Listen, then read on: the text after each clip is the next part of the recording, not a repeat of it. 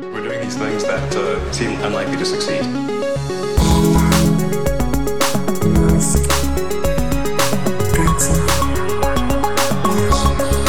Bienvenidos a Elon, episodio número 162, que yo he hecho la vista atrás y pues se me ha pasado volando, la verdad. En realidad han pasado ya varios años. La verdad es que el único que ha incumplido lo de somos podcasters sobre Tesla y no tenemos Teslas eres tú, acuerdo tácito que teníamos. Bueno, ¿qué se va a hacer? Eh, bueno, bienvenidos una semana más, por cierto.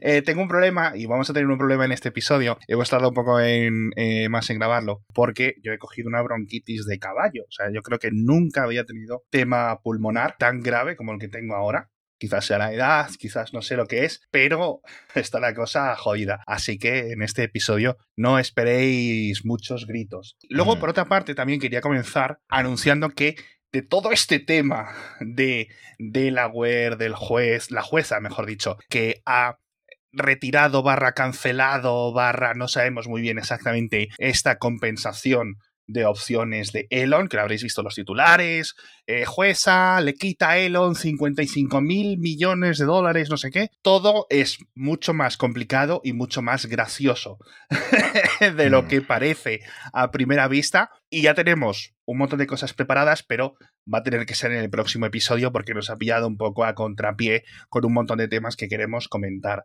Pero, ¿tú te acuerdas, Matías? Uno de los momentos en los que yo creo que para muchos Elon empezó a, a perder la puta cabeza, por decirlo mal y pronto, fue con todos estos inicios del COVID, que justo hace ahora cuatro años, ¿no? Bueno, en defensa de Elon todos perdimos un poco la cabeza, pero me parece que él la tiene perdida desde entonces, ¿no? Los demás ya la, la hemos recuperado poco a Sí, poco. sí, exacto.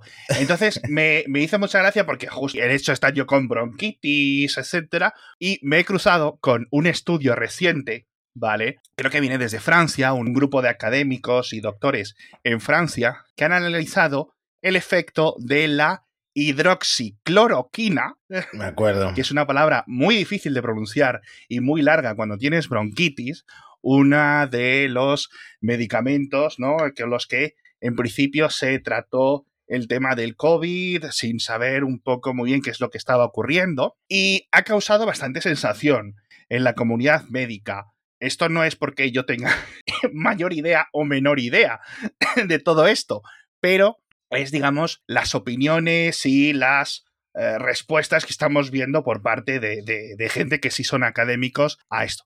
Y una de las conclusiones de este estudio de Francia, en varios países donde han analizado, dice el número de muertes relacionadas con la hidroxicloroquina en pacientes hospitalizados se estima en 16.990 en seis Oh, países. putas. No sé si estaba España entre ellos, sí, efectivamente, Bélgica, Francia, Italia, España, Turquía y Estados Unidos. Y yo estaba leyendo esto y digo, ¿a mí de qué me suena la hidroxicloroquina? Efectivamente, voy a nuestra amada página web twitter.com, que es fantástica, por cierto, no sé si la conocéis, y puse literalmente from Elon Musk hidroxicloroquine y me encuentro con tremendo tuitazo del amigo Elon en 2020, en marzo de 2020, justo los días que se anunció en España lo de que los niños no podían ir a clase, que nos quedáramos en Mm. casa, todos, etcétera, diciendo Elon, deberíamos de considerar, o se debería de considerar la cloroquina para el C19, para el COVID-19. Y enlace a un Google Doc random, que ya está muerto el enlace. Respuesta a ese tweet. Quizás mejor incluso la hidroxicloroquina. Y enlace un puto vídeo de YouTube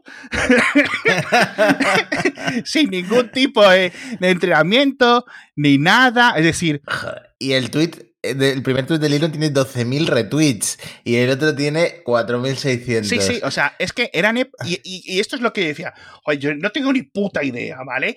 Y, y en este estudio están diciendo los académicos franceses, fue complicado porque no había una, una evidencia de ningún tipo de que esto eh, se pudiera usar de una forma beneficioso y que, bueno, dice, según nuestros estudios, dice, el uso de hidroxicloroquina estaba asociado con un 11% de incremento en la tasa de mortalidad si pillabas COVID. Esto para mí, para mí, más allá de la morbosidad, ¿no? Recordemos, estamos hablando de 17.000 señores muertos, ¿no? En, X países, etcétera, los que han sido analizados en este estudio, al menos sus casos como pacientes. A mí me dice mucho de Elon como persona. O sea, no solo esto, esto si fuera una persona random, no, no, no, no le puedo psicoanalizar a, partir de este tweet. Pero cuando ves un muro entero lleno de este tipo de ladrillos, es Elon en estado puro, es en plan, ¿hay alguna cosa nueva? hago tres putos búsquedas en Google y ya soy experto. Que también te digo, es el uso más común de Twitter de toda la vida de Dios. es un cuñadismo extremo sumado a eh, que él ya estaba un poquito nervioso por el tema de eh, los encierros y tal en su fábrica en California y bueno, luego fue cuando perdió totalmente la cabeza y al final ha acabado siendo, pues no sé si antivacunas. Es muy, muy difícil descifrar ahora mismo qué cosas dice en serio, qué cosas dice... Esa, esa, siempre es la, la, que, la que te queda, ¿no? Es decir, no es que sea un tío eh, anticiencia o terraplanista, o, ¿sabes a lo que me refiero? Mm. No, pero hay elementos donde tú le ves que está completamente hablando sin saber, y este es el problema, cuando expertos de ese campo le ven, le dicen, no. Y si en esto de lo que tú estás pretendiendo sentar cátedra no tienes ni puta idea, ¿cómo me fío de que cuando estás hablando de colonizar Marte, cómo me fío de cuando estés hablando de conducción autónoma, tienes razón o digamos son tus opiniones y tus aseveraciones informadas, basadas en todo lo que tus empresas y tus ingenieros y tus empleados ejecutivos te han ido mostrando y enseñando y planificando eh, y desarrollando los últimos años, ¿no? Y en la mayoría de ocasiones, no te podría dar un porcentaje, podemos decir 50-50, es en plan, se lo, se lo inventa, o sea, en plan, fuente hmm. Times New Roman. con, con Elon es mucho. Y simplemente quería dar ese, ese pequeño detour por mi bronquitis y por ese, esa memoria de la hidroxicloroquina. No, si es que yo me acuerdo y me parece increíble que hayan pasado cuatro años de cómo hablábamos en el podcast sobre la cloroquina, sobre el tema de lo pesado que se puso Elon. Madre mía, cuatro años de aquello. Qué rápido se me ha pasado, de verdad. Recuerda que mm, hay oyentes que son nuevos y oyentes que no estaban aquí entonces en este podcast. Elon comentó que el gobierno de California el estado, era un estado fascista porque le cerraba las fábricas, pero China, que le había cerrado las fábricas antes, hay problema. es decir, el gobierno fascista no es el gobierno fascista que te permite decir que es un gobierno fascista y te quedas en tu casa tranquilamente, ¿vale? Suele ser otro tipo de gobiernos. y luego tenemos, luego tenemos que hablar de China, ¿no? Porque sí, tenemos, tenemos que hablar de China, pero Matías, tenemos que hablar de Valencia, tío. Otra vez Valencia. Te lo juro. Bueno, no, a, ver, que ahora parece que la cosa va un poco más en serio, ¿eh? No, no, no, no. O sea, es que el otro día estaba viendo el informe y, vamos, entró en mi, en mi en mi lista de pestañas para leer como un rayo con impacto ahí. Informe del español eh, dice todo listo para Tesla en Valencia. Chester recalifica el suelo y Mazón cambia la ley para no revelar el proyecto. Mazón es el actual presidente de la región o de la comunidad valenciana, ¿no? de la comunidad autónoma de Valencia. Esto es una explicación para nuestros oyentes en América, que a veces decimos cosas muy randoms de España y alguien de California o alguien de Argentina dice, ¿Qué cojones es Mazón? ¿Qué importa? Yo no sé ni dónde está Valencia, eh, o si me estás hablando de la Valencia de Colombia, o de lo que sea, ¿sabes? Yo qué sé. Bueno, el caso es que, según los periodistas más o menos conectados y conocedores de la situación, este nuevo gobierno local está intentando, en apariencia, recuperar el proyecto de esa fábrica de Tesla que parecía cancelada, según la prensa hace unos meses, y que podríamos tener este Gigavalencia o este Gigacheste, o como le vayan a llamar. Cheste es el nombre de una de las localidades en la que parece que va a estar la fábrica, ¿vale? Para ver un poco. Ojalá Gigalcácer, ¿no? Eso hubiera sido. El marketing habría sido mejor. peor, peor SEO, ¿no?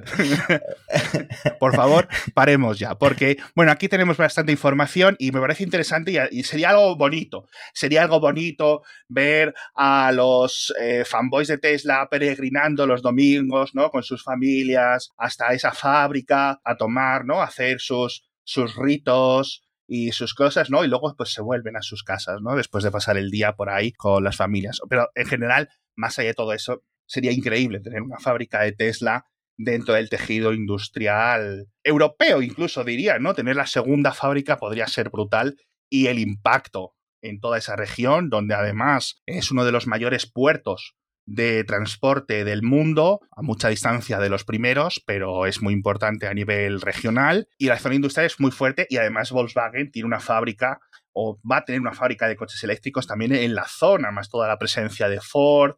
Es decir, tiene sentido a nivel industrial estar ahí, ¿vale? Igual que tenía sentido para Tesla estar en la zona de Brandenburgo. Y entonces, Matías, he estado haciendo investigación cuñada que es eh, un poco lo que hacía Elon con la hidroxicloroquina, ¿no? que es buscar cosas randoms. Y yo me he ido a Google Maps a ver qué es lo del polígono este, que se supone que están recalificando y dónde va a estar. Y lo podéis ver, la gente que veáis el vídeo, en nuestros eh, en los episodios en vídeo. Podéis ver aquí la zona de lo que es Cheste, que es este, este pequeño municipio aquí. Hacemos un poco de zoom para atrás para que veáis dónde estaría Valencia capital, ¿vale? Un poco ver las distancias. ¿Y qué es lo que me encuentro al lado del polígono? El psiquiátrico de Cheste. Con lo cual, los empleados de Tesla lo van a tener muy fácil cuando después de estar trabajando sin poder dormir durante muchas jornadas puedan ser ya pues tratados, arreglados y curados, ¿no? Antes de que les pongan el Neuralink y les vuelvan a decir, venga a trabajar ahora, ¿no? Nada, es broma, es broma y además... Que les hagan un, túnel directo para, eh, con, el, con el Boring Company para, cuando venga de visita el, jefe. Sinergias, amigos, sinergias. No, además es broma porque esto es un... el psiquiátrico este está abandonado, ¿vale? Si buscáis psiquiátrico de Cheste es una cosa y muy lúgubre, llena de, pues eso, fantasmas y, niñas que lloran así en la noche. Pero bueno, María Gracia, Elon, yendo a visitar a sus empleados, quedándose en el Hotel Torrijos. Ojo, cuatro estrellas y tiene un polígono, no está nada mal. Hotel, mm. ojo, ojo, hoteles de polígono se come bien, ¿eh? Entonces, tenemos Ciber La Cañada, que podría ser por el nombre del polígono. Ciber no, Marbella ya hay un, centro comercial La Cañada, sería demasiada competencia. Ciber, Cibercheste. Suena bien Cibercheste, me, me gusta, pero eh, no tenía ni idea de que en Valencia hubiera una, una comunidad, o sea, una localidad llamada Cheste. Coño, es donde está el circuito de motos homónimo, el, que lo, está, lo, estoy buscando aquí ahora mismo en este Google Maps, a ver, porque es bastante grande y se ve bien. Hay un circuito de motos muy famoso en el que se forman y se lían bastante grandes. ¿Dónde está? Yo de, motos lo único que sé es que Rosalía sacó un disco que se llamaba Motemuami. Aquí tienes el, el, circuito... Bueno, es un circuito de automovilismo, de motos, etcétera, principalmente para, para, motos, ¿no? Así que bueno, cuando Tesla monte su equipo de Fórmula 1, también sinergias. Ah, claro, podría probarlo a la... No da puntada sin hilo. Cuando anuncien el sucesor del Cybertruck, las pruebas estas que hacen llevando en remolque un Porsche, las pueden hacer ahí. Pero bueno, más allá de las bromas, que podría ser algo muy interesante y me hace bastante ilusión que todo este proyecto eh, siga adelante. ¿No? Vamos a ver. ese hubiera preferido eh, una giga Algeciras, ¿no? Que también tenemos aquí cerca un puerto grande. ¿Tú qué pasa? ¿Tú, quieres que te lo pongan en la de casa para ir a trabajar ahí por si el podcast va mal? No, pero probablemente si hacen una fábrica nueva en Europa, será para el nuevo Model 2 o como se vaya a llamar este coche nuevo, porque si es para eso, pues de ahí puede salir mi próximo coche. Es que esa es otra, porque hace unos días Reuters volvió a, mm, resucitar, por decirlo así, ¿no? El fantasma de este Tesla barato, con un informe relativamente escueto en detalles, pero que creo que comentaba con una fabricación en Berlín, o al menos no sé si eso lo comentó el, el, Wall Street Journal a finales del año pasado. Luego Elon estuvo comentándolo en la llamada con los accionistas unos días después. Y digamos que siguen en ello. Obviamente es el, el gran proyecto de la empresa a futuro, ¿no? Considerando el Cybertruck pues como algo ya presente y como algo que va a tener un impacto comedido, ¿no? Dentro de las ventas de Tesla. Y sobre esto podemos hilar aún más porque me ha hecho muchísima gracia. Business Insider dice, una declaración de Elon, dice, Elon avisa a los trabajadores de Tesla que para la línea de producción de este futuro coche un poco más barato, tendrán que dormir en la fábrica. Que es un fetiche de Elon. Es más negrero Elon que los que de aquí de, variar la, la, oliva aquí en Jaén, ¿no? si esos no encuentran trabajadores jornaleros, imagínate. De verdad que no sé muy bien qué es lo que. es el problema que tiene Elon con dormir en su casa. Es decir, no lo entiendo, pero bueno, si esto al final, bueno, pues no podemos averiguar cómo va a ser. Es decir, yo me acuerdo de estas conversaciones antes del podcast, porque el primer episodio fue con la prueba del Model 3, pero sí que hemos comentado muchas veces, ¿no? De ese Model 3, ese coche eléctrico barato de 35 mil dólares, los 27 mil euros al cambio que siempre decíamos, tal, y nunca ha llegado, y nunca ha llegado, y, y, ahí estamos, ¿no? Entonces no sabemos muy bien cómo va a acabar siendo esto, porque todos los coches eléctricos en este rango de precios, o que estaban inicialmente planificados para este rango de precios, tanto de, por ejemplo, Volkswagen como el ID3, nunca han realmente competido o logrado algo fuera de China, fuera de lo que consiguen hacer los fabricantes chinos. No sé muy bien qué pensar, eh, hemos hablado ya tantísimo de esto, eh, si es una especie de Ford Fiesta a nivel de tamaño, no sé muy bien las consideraciones automovilísticas siempre, nunca sé cuáles. Yo sí sé una cosa, y es que mis coches los prefiero construidos por gente que duerma, yo tengo esa cosa rara, esa prioridad. no me gusta que alguien que lleve 26 horas sin pasar por casa y ducharse poniéndole las ruedas al coche, tío. ¿Por qué te crees que Elon está invirtiendo o que Tesla está invirtiendo ahora en el Tesla Optimus, no? Porque esos no duermen, esos pueden estar toda la noche. Hostia, ¿te imaginas que lo de Valencia se llena de robots construyendo? le, damos, imagínate que le damos todas las facilidades para instalar la fábrica y luego no genera empleos, entra en los robots. Fantástico, un éxito del... Un éxito rotundo. Que por cierto, sobre esto del proyecto, del, le, han llamado, el, Reuters dice que es el, código, el código interno Redwood, que es un tipo de árbol, ¿no? Una secuoya, creo. Y Redwood, Redwood Materials, creo, es el nombre de la compañía que fundó Straubel cuando se fue de Tesla. Así que a lo mejor era una especie de guiño porque va a acabar volviendo o lo que sea, ¿sabes? ¿No? Esta, esta empresa que montó de mm, reciclado de baterías. Ha habido por ahí muchas, eh, muchos momentos Malder y Scali en, entre la comunidad de Tesla, la verdad. Joder, yo, mira, el Model 2, eh, si saliera mañana, igual me lo pensaba, pero antes de pasar a eso, Alex, voy a dar unos consejos a nuestros oyentes sobre cómo ahorrar y que te regalen cosas, porque ¿quién no querría saber un poco más sobre esto? Y estoy hablando, por supuesto, del patrocinador de esta semana, de Elon, que es, vuelven a ser nuestros amigos de BP. El consejo que os vamos a dar para empezar a ahorrar es descargaros la aplicación de Mi BP. Tenéis los enlaces en mibp.es y no solo empezar a ahorrar en carburante como comentábamos en el episodio anterior, sino también ahorrar con los regalos que puedes obtener porque BP tiene el mejor catálogo de regalos que existe. Tenéis para conseguir gratis electrónica, aparatos para el hogar, juguetes para niños, tarjetas de regalo de Amazon para que te acabes comprando lo que quieras. Y además tienes descuentos en tiendas, grandes cadenas de cine, restaurantes, en el Decathlon, en PC Componentes, en el Corte Inglés, en Carrefour, en FNAC en Nike, en fin, en un montón de tiendas. La cuestión es descargarse la app de mi BP desde mibp.es para descubrirlo. Muchas gracias BP por patrocinar este episodio.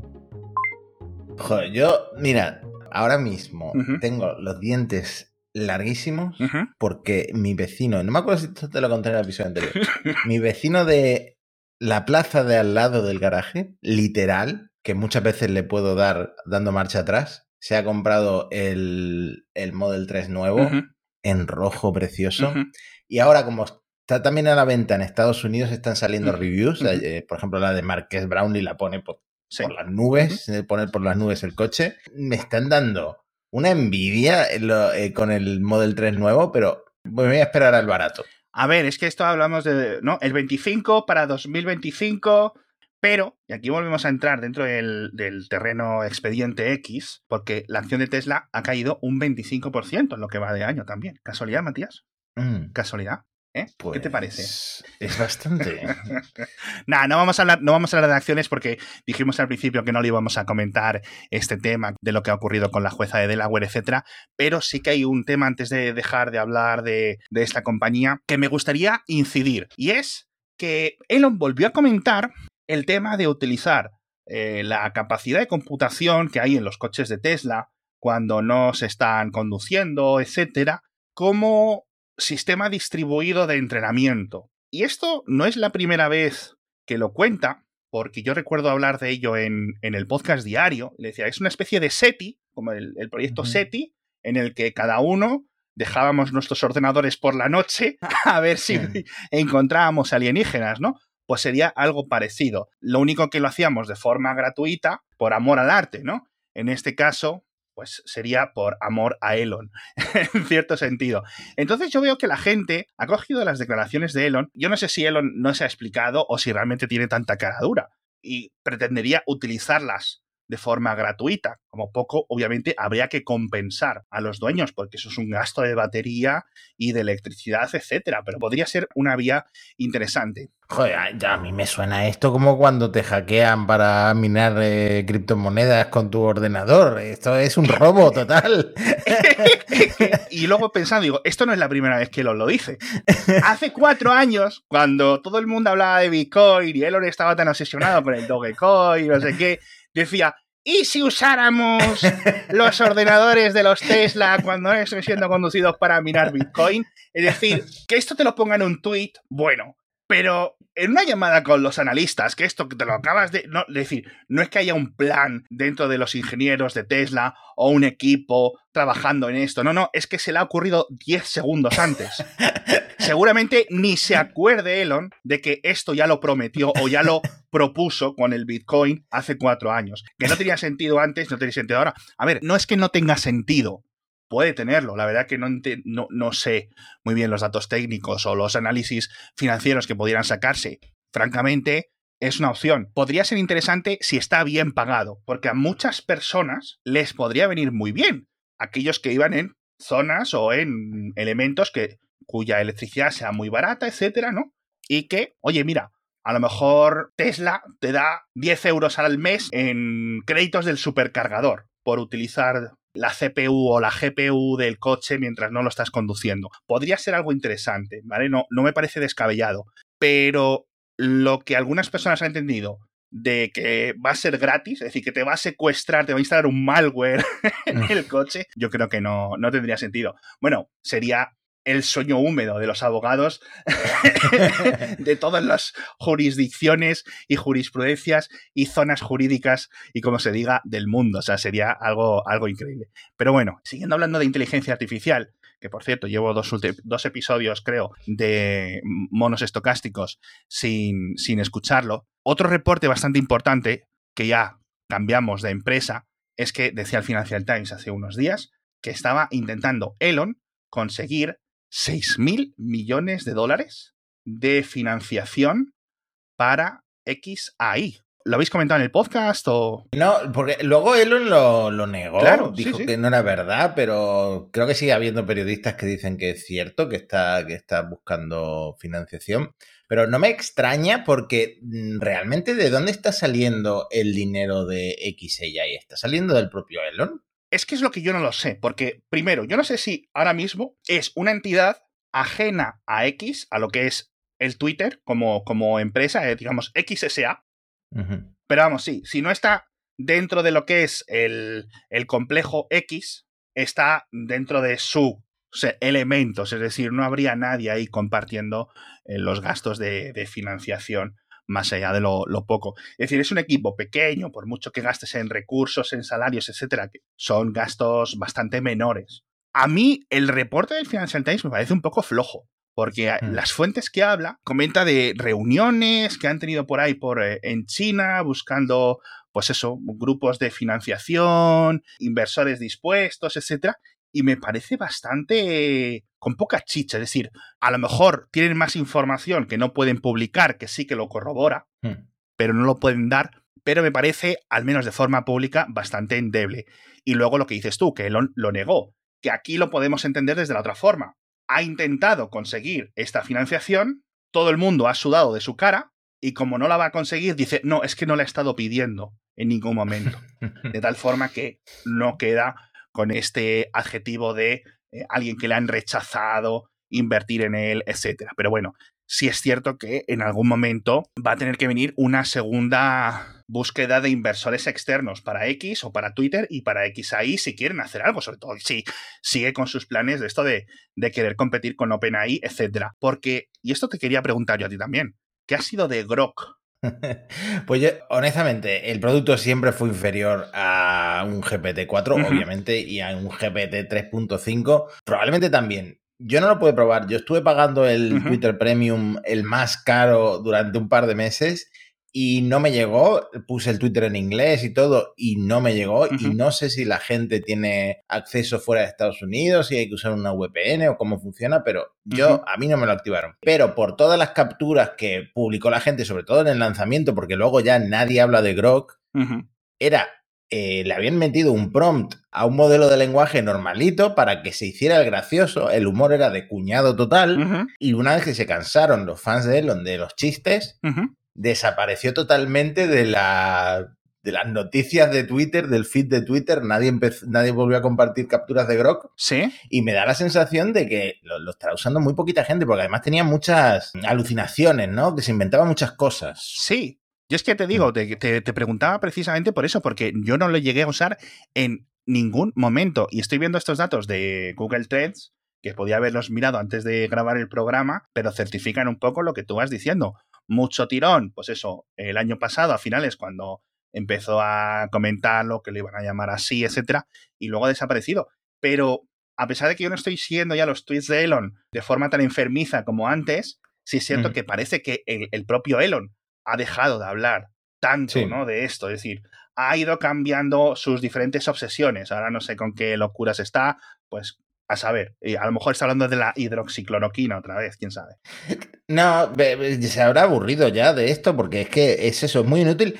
Y me llama la atención que no haya mejorado. Bueno, mejorará, mejorar mejorará con cuando lo actualicen, cuando lancen una versión nueva, pero con acceso a todos los tweets del mundo, pensaba que iba a salir un producto más interesante y al final me da la sensación de que no, de que mm, lo único, eso, el, estilo gracioso cuñado que le habían puesto, pero mm, no, es que no tenía ningún sentido como competencia de, de ChatGPT. A ver, mi perspectiva externa sin haberlo probado. Es decir, Elon siempre se queja de que OpenAI ya no es open, ya no es abierto, no sé qué, y que él va a hacer algo que, es, eh, algo que sea sobre la verdad y no sé qué. Todo eso valida siempre desde la, el, el mayor acceso posible. Es decir, enséñame el, modelo, enséñame los pesos, enséñame los entrenamientos, enséñame las técnicas, etc. Y hay cosas que han enseñado, pero muchísimo menos de lo que, por ejemplo, el trabajo que está haciendo su archienemigo Mark Zuckerberg con Llama y con todas estas cosas que, están haciendo cosas increíbles a nivel de código abierto y mm. entrenando mucho. También es cierto que el equipo son 12 tíos y que empezaron a trabajar hace tres meses. Es decir, tampoco les podemos pedir la de Dios. Marca Elon 100%, ¿no? Es decir, sería un poco triste, como que lo dejaran en el olvido, ¿no? Pero bueno, quién sabe, quizás sea un tema como el Dogecoin, para él, ¿sabes? Es cierto que Elon no está tuiteando, pero el otro día contestó a un tuit de un tío que le que estaba como sacándole fallos a Grok y Elon decía la próxima versión va a solucionar el tema de las alucinaciones y mm. todo esto. Eh, así que ah, trabajando están, eh, obviamente. Bueno, ya sabemos que al final es el es el eslogan el, de este podcast, ¿no? Del Elon dice que al Mm. ocurre esto, hay un trecho bastante, bastante grande. Pero bueno, lo dejamos por hoy porque ya mis bronquios no dan para más. Voy a ver si tengo un poco de hidroxicloroquina en el botiquín de las medicinas. Y, y si no, que Elon active en todos los Teslas del mundo que salga por el aire acondicionado la cloroquina. claro, con el filtro, el filtro de partículas este Y con eso cura todos los no me hagas reír, cabrón. La semana que viene, el próximo episodio, tenemos muchísimas cosas que hablar. Como hemos dicho, el tema de los 55 mil millones desaparecidos es muy importante, es muy relevante y además es muy gracioso. Vamos a hablar, por fin, del primer paciente con Neuralink, que comentó Elon, eh, que también ya existía y que dice, el primer producto además se va a llamar telepathy, telepatía. Sí. Hay mucho ahí que contar y un montón de elementos. Además, tenemos que meternos en uno de nuestros jaleos eh, favoritos, que es como el, tema de Tesla en China, etcétera, que siempre hay muchas cosas interesantes y bastantes cositas más, pero de verdad que nos quedamos sin tiempo por hoy. Muchísimas gracias a todos y nos vemos la semana que viene. Adiós. Un abrazo.